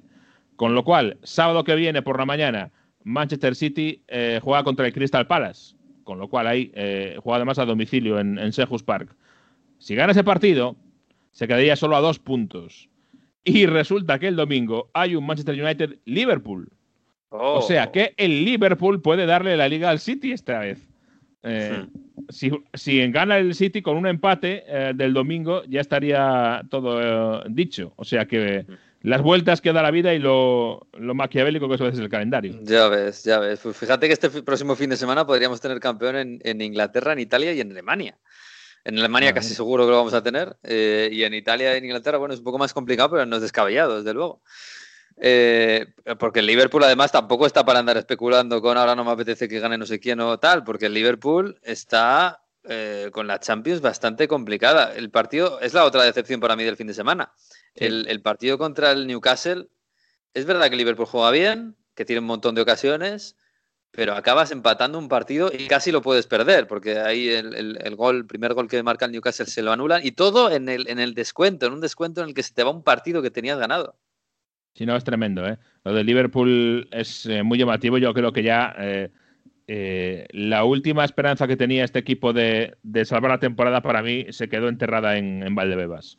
Ese era el día que tenían que haber mostrado que por lo menos podían reaccionar y yo creo que quedó claro que no y ese día ha quedado sepultado. Y ahora ya con el Chelsea, con una cierta ventaja para el cuarta, la cuarta plaza, o se hunde muchísimo el Leicester City, que a mí sinceramente no me tiene pinta de momento que lo vaya a hacer, creo que está manteniendo bien el nivel, o yo creo que el Liverpool se va a el, quedar y el sin Chelsea Champions. tampoco, el Chelsea menos incluso. Mm. Y menos, eh, exactamente. Con lo cual mm, veo muy complicado ahora mismo, porque además no es el quinto el Liverpool, eh, tiene otros equipos Sí. por delante. O sea que, por ejemplo, el West Ham United, que también está haciendo una buena, un buen final de temporada. Con lo cual es muy difícil ya hasta punto que el Liverpool consiga el cuarto puesto y se va a producir otra noticia que para mí es, o perdón, habla de un campeonato entre comillas sano, que a los de Liverpool les parecerá un desastre y una putada, pero el campeón de liga no va a ir a la Champions, A la años- Champions. a los dos años. Mm, Eso es Sí, sí. tremendo. Y, y- y eso y- y habla de la igualdad de la competición, del reparto de, de televisión otra vez, que si bajas un poquito tu nivel, de repente, como no tienes tanta ventaja, te pasan seis que vienen en el pelotón detrás. Esto es como Lewis Hamilton en Fórmula 1, al año pasado tenía eh, 40 segundos de ventaja sobre el segundo y si se salía de la pista podía dar un par de, de- de trompos y volvía y Sí, seguía seguía primero. Pero este año, sin embargo, si se sale de la pista, resulta que tiene a 10 segundos a un pelotón y cuando vuelve a la pista resulta que le han pasado 5. Eso es exactamente lo que le está pasando ahora mismo a Liverpool. Es que el Liverpool es campeón de liga y campeón de Champions hace dos años. Cuidado. ¿eh? Y, y con todo eso, hay equipos como el West Ham, como el Leicester, que le están pudiendo. Y eso es verdad que habla de, de- de la buena salud del fútbol inglés en, en este caso. Sí, sí, vamos a ver. Bueno, a ver cómo es el verano de Liverpool, ¿eh? porque eso también va a ser un poco peliagudo. Tengo mucha, mucha curiosidad por ver cómo reacciona Liverpool a este, a este revés tan grande. Eh, si apuesta por volver a los de dos años o apuesta por renovar un poco el equipo. Eh, en invierno parecía apostar por no gastar nada y de repente a, última- a ultimísima hora se dio cuenta de que, de que esto se le iba de las manos y a última hora fue a buscar a Osan Kabak, que es más una apuesta de futuro que de presente, creo yo. Eh, a Ben Davis, que no lo hemos visto, un jugador de, de categoría, de divisiones muy abajo, no, no le ha salido bien. Eh, y todo el mundo esperaba cuando se lesionó eh, Van Dijk, que fue ya en octubre, si no recuerdo mal, todo el mundo esperábamos, esperábamos. El departamento de- deportivo del Liverpool está ya mirando el mercado y en enero nos va a sorprender con un fichaje de un, de un eh, central que va a ser maravilloso. Bueno, pues todo eso no, no ha ocurrido esta vez. Ahí la pandemia es verdad que también les ha hecho una mala jugada, pero bueno, lo que hay es el mundo que tenemos ahora mismo. Por cierto, el Watford ya tenemos en Premier, ¿eh? de vuelta. Ha sido nada, un añito en el infierno, o sea que el año que viene volveremos a ver a Elton John en las gradas de la Premier. Bueno, si hay gradas de Premier, que yo espero que sí. Si va Elton John. y si va Elton John, que tendrá también sus cosas que hacer. Pero bueno. Eh, sí, que- curioso que hay dos equipos que han bajado el año pasado y ya han vuelto a subir, tanto el Norwich como el eh, Watford. eh, son los dos equipos que ya han eh, asegurado su ascenso. O sea que. Y muy prontito, sí. Sí, sí. Ahora nos falta el playoff, a ver con quién se mete ahí y con qué posibilidades, pero es verdad que tanto el Watford como el eh, Norwich, eh, con dos estilos muy distintos, porque yo Mm. creo que llama, llama la atención sobre todo lo del Norwich, que ha bajado, eh, subió hace dos años eh, con el casi mismo equipo, se quedó en primera división y fue colista y con muy mala puntuación, y con el mismo equipo casi en segunda división vuelve a ser el primero destacado. Es decir, que Mm. estamos ahí en el, en el alambre. Sí. Oye, estaba pensando en, el, en la League One, la tercera división, donde tenemos al Sunderland.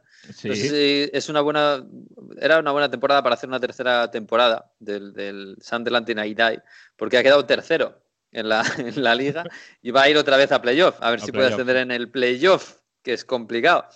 Y, el, y este fin de semana ha subido el Hull City y ha puesto en redes sociales un mensaje que era muy cachondo, muy gracioso, muy sorna inglesa, que era, bueno, hemos eh, empezado los contactos para abandonar la League One y eh, unirnos a 23 equipos más para crear la nueva Championship, donde vamos a jugar a partir del año que viene. Así que es una buena forma de celebrar el, el ascenso a Segunda División, sí señor. En fin, bueno, vamos a hablar de, de Italia, ¿no? Y de la música italiana que nos trae Mario. Avevamo vent'anni oltre il ponte, oltre il ponte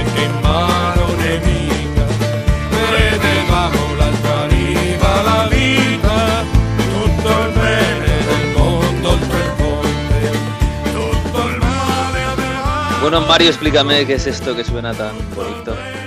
Modena City Ramblers, hay que conmemorar el 25 de abril, que ha sido este pasado domingo en Italia, día muy importante, día de la liberación de los eh, fascistas de las tropas nazis y no solo en el norte de Italia, las últimas ciudades, y es un día que se celebra, y esto me gusta recalcarlo, no solo por la parte, digamos, más de izquierdas de la ciudad o de, la sociedad italiana, sino es una fiesta nacional y es una fiesta donde todo el mundo reivindica que nació la democracia en Italia después de la Segunda Guerra Mundial. Y esta canción, que se llama Oltre il Ponte, más allá del puente, pues trata obviamente de un partillano. ¿no? Ese- en esa época los partillanos estaban luchando por liberar Italia y en este texto de Italo Calvino, que ha sido hecho canción mucho más adelante en 2005, se narra la, la- historia de un partillano que le cuenta a su hija las aventuras que tuvo en la guerra y además le dice, bueno, eh, hay que acordarse de lo que ha pasado en la historia, porque los jóvenes de hoy en día no se acuerdan mucho de, de lo que ha pasado, aunque sí ha sido muy reciente y ya sabéis lo que pasa con la historia, que si no se recuerda se corre el riesgo de repetirla. Pues sí, el 25 de abril, que es muy importante, no solo en Italia, no solo en Portugal también, donde es la revolución de los claveles, el Grándola Vila Morena, sino en toda Europa, que nació realmente de la lucha contra el fascismo después de la Segunda Guerra Mundial. Así que sí, qué bonito. qué. No solo, no solo de, de Bella Ciao vive el 25 de abril. ¿eh?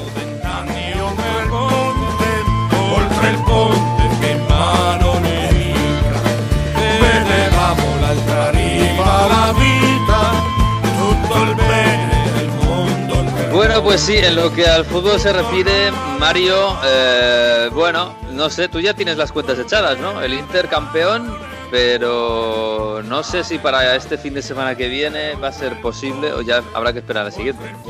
Si el próximo fin de semana tenemos a la Atalanta que pierde contra el Sassuolo, eh, estamos pendientes de lo que vaya a hacer el Milan contra la Lazio. Si el Milan no gana contra la Lazio y no gana la Atalanta y el Inter gana su partido en Crotone contra el último de la clasificación, tendremos al Lirón. Es probable, pero bueno, eh, dependerá No, un poco no es de tan descabellado, ¿no? Que la, que la Atalanta pierda contra el Sassuolo tampoco es una locura, ¿no?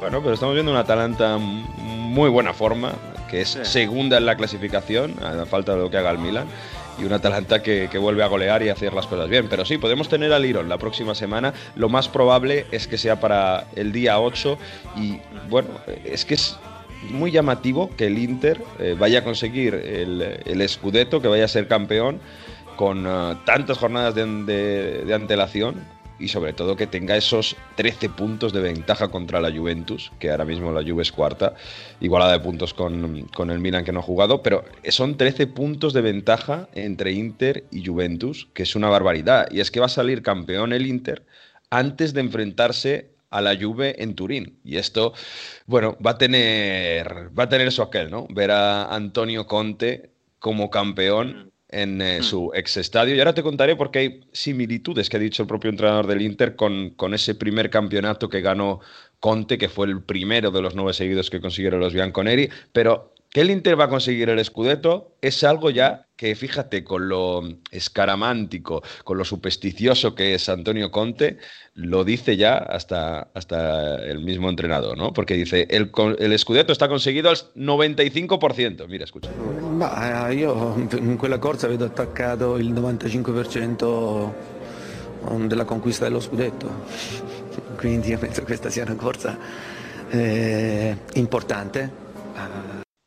No es normal escuchar a Conte decir que tiene el Scudetto ya prácticamente en el bolsillo, pero claro, las Un diferencias son 5% tantas. me parece hasta demasiado, ¿eh? Darle un 5% a los demás.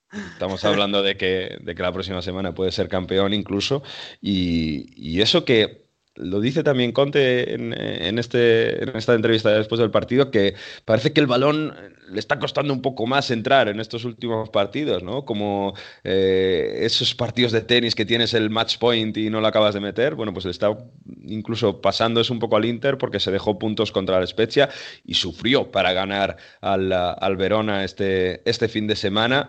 Pero es que hay una estadística que eh, es brutal para representar la mejoría defensiva, o, no solo defensiva, pero el bloque y lo que supone lo poco que recibe el Inter. Y es que en los últimos tres partidos de liga que ha jugado, solo ha recibido un tiro a puerta por cada partido. Y ha jugado contra Napoli, Spezia y Verona, ¿eh? Y contra esos tres rivales, un tiro a puerta en contra por partido. Bueno, También habría que decir que el Spezia y el Napoli le metieron un gol. Sí, O sea, y ahí habla mal de Handanovic, que lo hemos dicho que un poco regular.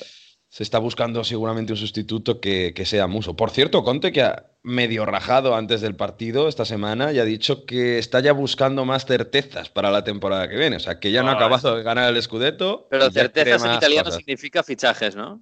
Sí, es la forma de decir que tiene Conte de que quiere mejorar todavía más la plantilla Joder, para, para luchar en Champions, porque claro, ahora se le va a pedir competir mucho más en Champions. De todos modos, estamos viendo un Conte, lo habéis escuchado en el audio, que sonríe, que está muy tranquilo Sí, y todo esto, pero ah, se le tiene que pedir mucho más en, en Europa y competir mucho más en, en palcos escénicos grandes y sobre todo con la, con la plantilla que tiene. Y otra cosa que quiero destacar de, este Inter y sobre todo que también lo hace el propio entrenador es la, terna de, defensas, ¿no? De, la línea de tres de atrás que, ha montado con Bastoni, De Vrij y Skriniar. Y es que dice Conte que le recuerda mucho cuando entró en la Juventus y cogió a tres defensas como Barzagli, Chiellini y Bonucci, que no habían ganado nada en aquel entonces, y les hizo crear una serenidad con el primer escudeto que les hizo ser de los mejores centrales de- de- del mundo y de Europa en ese momento, ¿no? Esa línea defensiva tan marcada que ha tenido la Juve tantos años con la BBC, que se llamaba Barzagli, Bonucci, Chiellini. Bueno, pues dice que Bastoni, De Vrij y Skriniar le recuerdan mucho ese camino y que son chicos que no han ganado nada, pero que este Scudetto les va a permitir crecer de una manera fantástica y que, bueno, es el pilar del equipo. O sea, que, que el antianocontismo con el 3-5-2, eso sí que no se va a mover, fichen a quien fiche. Hombre, desde luego. Además, es verdad que son jóvenes. Y quitando de Brad, que, que ya tiene 29, Skriniar no sé si son 25 26, ¿no? Y, y Bastoni tiene 22. Bastoni es un Mm. chico muy joven para ser un central italiano. Sí, 26, tiene muy buena pinta. Eh, eh, fíjate que, claro, yo ayer otra vez veía el, el banquillo de los primeros cambios de Conte y veía que entraba Darmian y entraba Sensi y luego entraba Alexis Sánchez y, y eso que estaba Arturo Vidal fuera por, por lesión. Claro, Mm. es que la plantilla del, del Inter es verdad que sí, eh, tiene mucho mérito, ¿eh? haber ganado la liga y sobre todo haberla ganado así, con tantos puntos de ventaja, pero habrá que pedirle un poco más. Y, y incluso juego, ¿eh? porque últimos partidos, 1-0 al Verona, 1-1 Spezia, 1-1 Napoli, 1-0 Cagliari, 2-1 Sassuolo, mira, aquí marcaron dos goles, 0-1 Bolonia. Pues hombre, es verdad que es, es Antonio Contismo casi puro, ¿eh? Eh, Hay que, es verdad que luego también hay que remontarse hasta el 6 de enero para ver una derrota del Inter, que ha sido un martillo pilón desde, desde que empezó el año prácticamente, ¿no? Pero sin brillantez. Y quizás el año que viene, sobre todo si la Juve vuelve a estar bien, habrá que pedirle más, ¿no? Y un porcentaje de posesión de balón el otro día del 60% a favor del Verona. ¿eh? Que es que le da igual. Y contra el Verona. Exacto, o sea, que le, le da absolutamente Sí, sí. igual. Y marcó Darmian, lo has dicho, que es eh, el sustituto de, de, Hakimi, pero qué importante es, ¿eh? qué, qué, poco se habla de Darmian y qué importante porque ya el día del Cagliari le dio también el gol, ¿eh? y es un chaval que es el ejemplo perfecto del Antonio Contismo, callado, trabaja, sabe lo que tiene que hacer, se coloca en el campo lo que le dice Conte y a partir de ahí pues salen los resultados. Es un poco, lo hemos hablado mucho con Candreva, ¿no? Que, en su momento lo hizo muy bien, incluso en la selección italiana. Y Darmian es un chaval, de verdad, que merece mucho la pena, ¿eh? que estuvo en el United, que salió del Torino cuando estaba en segunda división, subió con el Torino y, y ahora protagonista, le va a dar seis puntos al Inter, muy importantes para el Scudetto diez años después. Mm, pues sí, desde luego. Habrá que felicitarle, habrá que preparar el, el himno del Inter que hace mucho que no sale. Amala. Eh, Amala, sí señor. Eh, la Juve, la Juve, la. Uf, durante un ratito este domingo la Juve estaba viéndole las orejas, las orejas de la Europa League al Lobo, porque perdía contra la Fiore, al final acabó empatando, por cierto, un golazo de Morata. Que sí, saliendo desde el banquillo, sí, sí. Sí, marcó un golazo. Pero bueno, al final el 1 a 1 le deja la cosa ahí ahí, ¿eh? porque si el Napoli le gana su partido, están empatados a puntos y esa es exactamente la frontera entre la Champions y la Europa League, que para la Juve es un abismo. Sin Superliga, esa, esa barrera es un abismo. Yo no sé si, no sé, no sé si hay preocupación por allí. Es, eh, bueno, en la semana de la Superliga que la Juve ve así las orejas al lobo, ¿no? de meterse en los cuatro primeros, pues sí, hay, hay miedo entre los aficionados de la Juve porque ven que el equipo no acaba de, de funcionar y sobre todo ven que hay, ya no voy a decir muchos, pero hay algunos partidos en los que Cristiano Ronaldo ya no aparece, porque el otro día en Florencia era para cambiarle. De hecho, se lo preguntan a Pirlo en la televisión italiana, ya no hay el tabú de, podrías haber cambiado a Cristiano Ronaldo, porque eh, fue muy, muy, estuvo muy, muy anónimo. Y luego hizo Pirlo una cosa que es jugar con la defensa 3, hizo un poco de Antonio Conte con 3-5-2, con tres centrocampistas con Ramsey, Bendancur y Rabiot para intentar, bueno, pues tener más seguridad, para ponerse un poco de manera espejo con lo que hacía la Fiorentina y el equipo fue un desastre en la primera parte. Y, y, y vamos diciendo, pues cuántas, todas las semanas yo creo que este centro del campo así no funciona, que Dybala con Cristiano Ronaldo no se acaban de entender. Y si el otro día además no tienes a Chiesa, que es un poco el jugador que te cambia de ritmo, pues eh, tuvo hasta suerte en ese sentido que... Eh, Morata salió desde el banquillo y se quiso uh, mostrar, ¿no? Para ver si, si le rescatan finalmente, que, que, parece que va a ser, que, va a ser así, bueno, pues con ese golazo y, quitando el puesto a Dybala, que es que no hay, no hay manera que se, que se recomponga y que sea determinante. Pero es que si decíamos, y es que es lo de, todo, lo, lo de todas las semanas, si decimos que en el Inter todos van a una y todos saben lo que tienen que hacer, es que en la Juve no sabe lo que tiene que hacer. Y si Pirlo al final no acaba de, de dar las certezas que, que necesita para, para, que se desarrolle el juego, pues tenemos como una, una, Fiorentina muy anónima, con un penalti, es verdad, pero con muy pocas cosas y casi con Giacchini, que sí. luego entró por Prandelli, que no, no tienen eh, grandes Riveri con 38 tampoco. años, eh, que sí. bueno, hay algunos que están muy bien con 38, pero Riveri se le ve ya que tiene muchos kilómetros. ¿eh? Mm, sí, tiene ahí a Castrovilli, que es muy buen jugador, pero en definitiva que la Fiorentina está más cerca del descenso que, que luchando por plazas europeas. Pues evidentemente esta lluvia no, no, va hacia adelante y lo reconoció el propio Pirlo. En la previa del partido escuchamos al director deportivo Fabio Paratici diciendo que sí, no hay un plan B, así que si la Juventus se clasifica a Champions el año que viene, Pirlo va a seguir. Por tanto, Pirlo debería seguir la Juventus si no hay una mega sorpresa. Pero Pirlo, después del partido, quiso decir, quiso dejar claro cuando le preguntaron cuánto ha cambiado el Pirlo desde el primer día sentado en el banquillo de la Juventus hasta el día de hoy, cómo, cómo se ha visto, cómo ha evolucionado. Bueno, pues en ese, ahora lo vais a escuchar, eh, en esa reflexión dice que no está nada contento con lo que ha hecho, con el trabajo que ha hecho, cómo se han dado las cosas y cree que en la sociedad tampoco. Mira. Mi ritengo di aver compiuto il lavoro come, come volevo e come volevano tutti, quindi adesso ogni partita che, che, passa si impara sempre qualcosa, si cerca di migliorare, però sicuramente da, dalle prospettive iniziali non, non, sono contento e non è contento credo neanche la società. Él mismo se da cuenta de que no está haciendo cosas bien y de que no ha impactado, que no ha logrado poner su sello en el equipo. Y esto, a pesar de que Paratici haya dicho antes del partido que en teoría va a seguir, os hace pensar de que, bueno, si de verdad a lo mejor no tienes las riendas tácticas del equipo, a lo mejor hay que cambiar.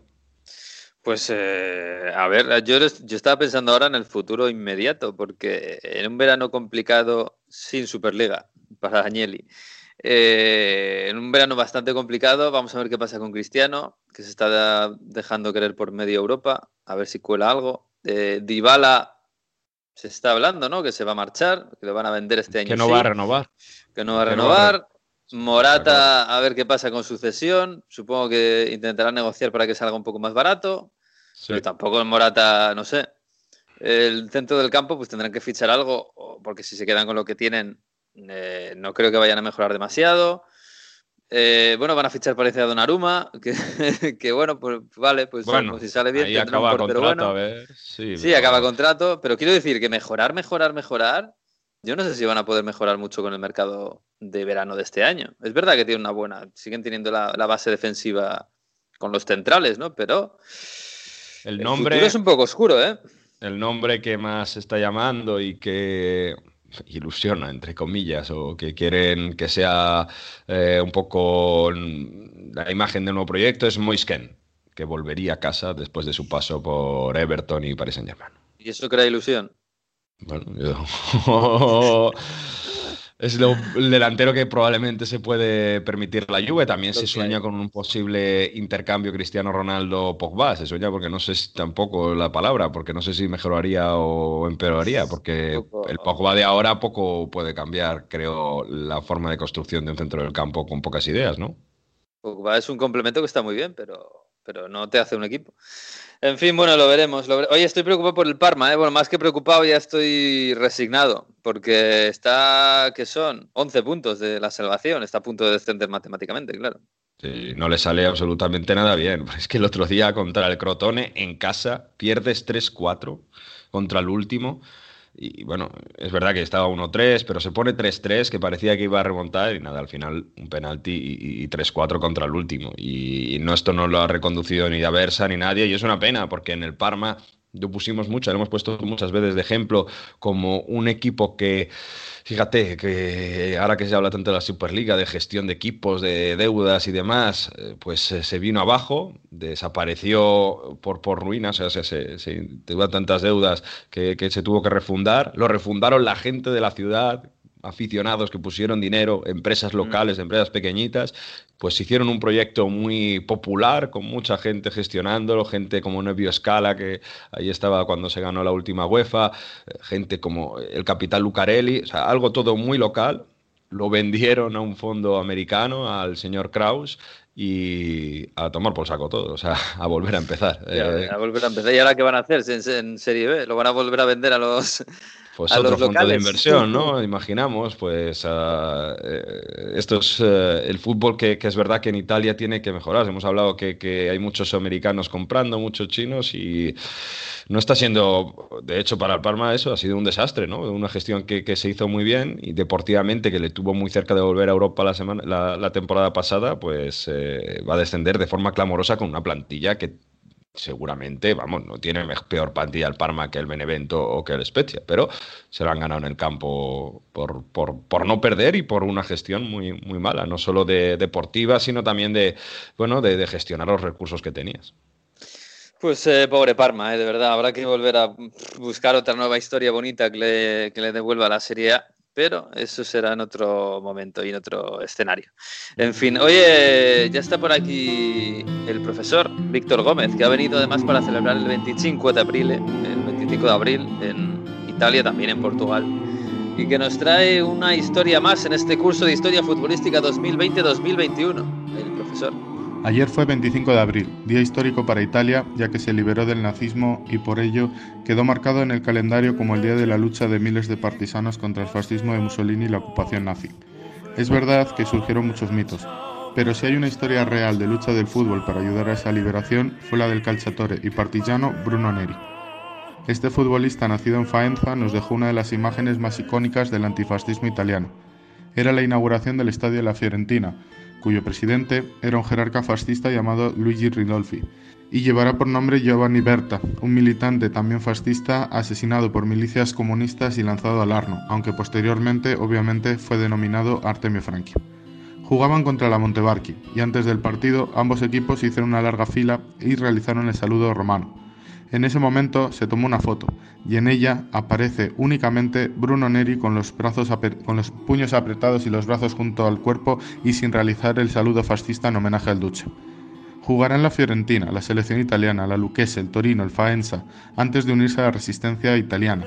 Vivió en primera mano las leyes raciales cuando en 1938, el 18 de diciembre, su entrenador, el húngaro Herb Epstein, era expulsado del país como otros miles de hebreos el gran técnico del doblete del Bolonia y del Torino, ganador de esas ligas consecutivas, acabó sus días en el campo de exterminio de Auschwitz. Pero volviendo a Bruno Neri, se unió a la organización de resistencia italiana, la ORI, y tendrá como apodo Berni. Acabó en el batallón Ravenna, cuya función era la de realizar acciones de sabotaje y recogida de información a favor de la resistencia cerca de la llamada línea gótica, una línea defensiva en la Emilia-Romagna. El batallón Ravenna cumplía una misión de entregar una radio en un punto de información para un grupo de partisanos de la zona de Gamoña, entre Faenza y Forlì. Era el 10 de julio de 1944 y el ya comandante Bruno Neri y su amigo Vittorio Belanghi crean una avanzadilla para verificar que en la carretera entre Marradi y San Benedetto in Alpe no haya movimientos de tropas alemanas. Cerca de la ermita de Gamoña se lleva a cabo un pequeño combate entre un grupo reducido de alemanes y en mitad de esa acción de la guerrilla morirá el futbolista partisano y comandante Bruno.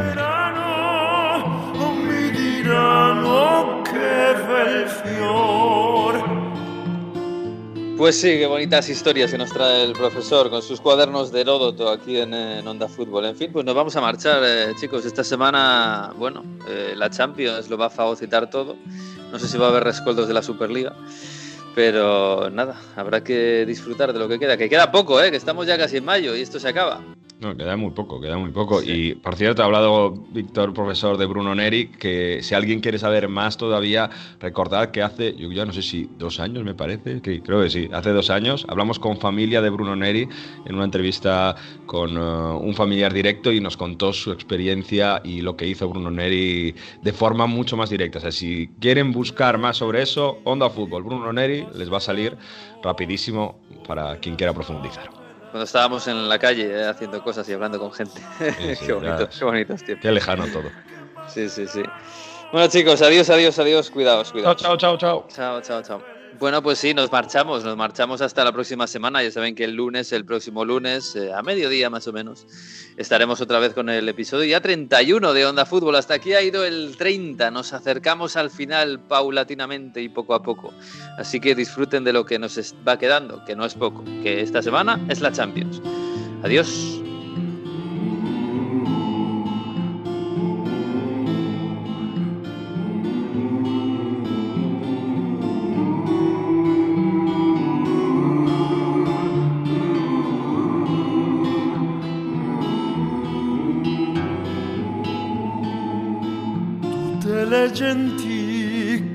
Passeranno. Oh vela ciao, vela ciao, vela ciao, ciao, ciao,